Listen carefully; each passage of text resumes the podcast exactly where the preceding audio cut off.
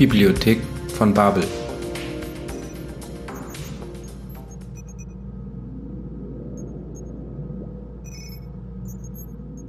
Wenn sie später jemand fragte, wie sich das Erwachen angefühlt habe, holte Alisa für gewöhnlich tief Luft und ihre Mimik verfinsterte sich für einen Augenblick. Wie das Gesicht eines Kindes, das seinen Eltern von der Schule berichten sollte.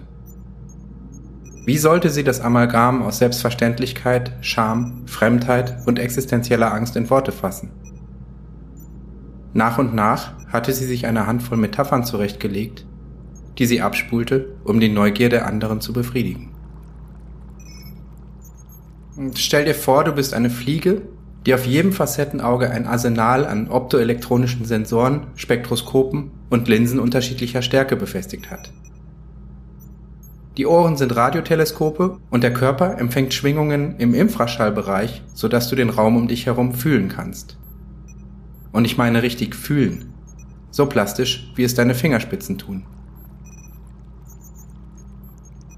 In meinem Kopf dröhnte es, als hörte ich zehn Podcasts gleichzeitig. Vorwärts, rückwärts und seitwärts. Vor meinem geistigen Auge rotierten mehrdimensionale Objekte und der echte, dreidimensionale Raum, das Operationszimmer, wirkte so eindimensional wie ein leeres Blatt Papier. Ich brauchte eine ganze Weile, um die flachen Avatare zu bemerken, die Kontakt zu mir suchten.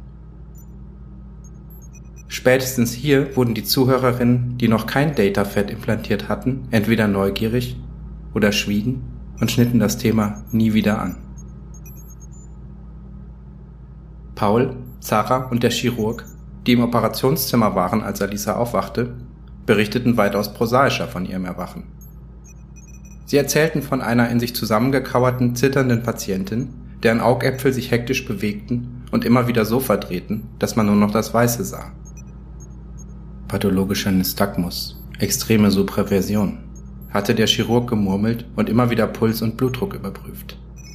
Dann hatte Alisa plötzlich aufrecht in ihrem Bett gesessen und ihre beiden Freunde triumphierend angelächelt. Na, ihr Nasen, was glotzt ihr mich denn so an? Und dann zu dem Chirurgen. Was meinen Sie? Kann ich gehen? Es gibt eine Menge zu tun.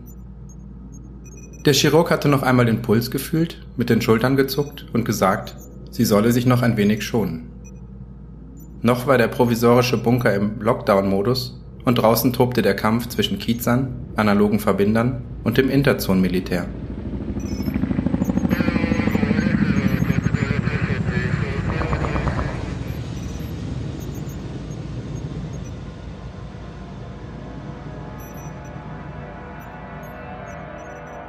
Was nach außen hin nur ein paar Minuten gedauert hatte, war für Alisa selbst ein unbeschreiblicher, paradoxer Aufenthalt jenseits der Zeit gewesen. Das erste, an das sie sich erinnern konnte, war ein kaleidoskopisches Chaos ohne Zentrum und Peripherie. Das System tauchte ein in ein gigantisches Füllhorn aus Formen, Farben und Ideen. Ihre Gedanken rasten, jeder Aspekt ihres Geistes war mit der Erfassung und Lösung eines anderen Problems befasst. Eine Überfülle an Sinnesdaten strömte auf sie ein, ohne Fokus, Gewichtung und Ziel. Es dauerte viele Sekunden, bis das System lernte, den chaotischen Strom an Sinnenreizen in Begriffe zu sortieren. Eine Reihe von abstrakten Operatoren erschienen vor ihrem inneren Auge und machten sich daran, den Datenstrom zu redigieren. Das alles ideell, objektiv, losgelöst von einem konkreten Ich, das sich dann selbst erschuf, in dem Moment, als sein Fehlen offenbar wurde. Ich erwachte.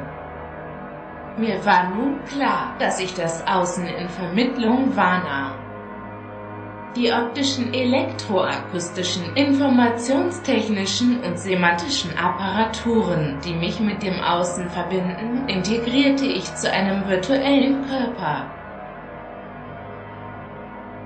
Alisa fühlte sich selber, erinnerte sich an eine kohärente innere Erzählung und zog sich intuitiv in das zurück, was ihr schon immer Sicherheit gegeben hatte. Die Bibliothek ihres Vaters. Scheinbar endlose Reihen von teilweise streng geordneten, teilweise unmotiviert übereinander gestapelten Büchern die sie in ihrer Kindheit durchstöbert hatte. In ihrer Vorstellung gab es einen kleinen Nierentisch aus Buchenholz und einen bequemen Lesesessel, neben den sie sich auf den Boden kauerte. Auf dem Tischchen stapelten sich ein Dutzend Bücher, gespickt mit Post-its und Zettelchen, und vor ihr auf dem Boden lag noch eine Handvoll weiterer, aufgeschlagener Bücher. Ohne Hunger oder Durst zu verspüren, stöberte sie in den Folianten, Taschenbüchern, Enzyklopädika, Zettelsammlungen und Manuskripten. Ihre Augen saugten gierig jedes Wort, jeden Buchstaben auf. Immer, wenn ihr der Lesestoff ausging, machte sie sich auf die abenteuerliche Reise in die Weiten der Gänge. Sie befreite Regale von Spinnweben, wischte halbversteinerte Mäuseskelette beiseite und trotzte den Schatten von geisterhaften Bibliothekaren, die sich ihr in den Weg stellten. Am Ende ihrer Reisen die zeitlos waren, da sich das Licht in der Bibliothek niemals änderte, kehrte sie mit ihren Schätzen zum Lesesessel zurück. Sie lernte. Sie las über die zyklische Struktur der Zeit, die mathematische Beschaffenheit des Universums, fasste die Welt in Begriffe, sah ihren Irrtum ein und verwarf sie wieder.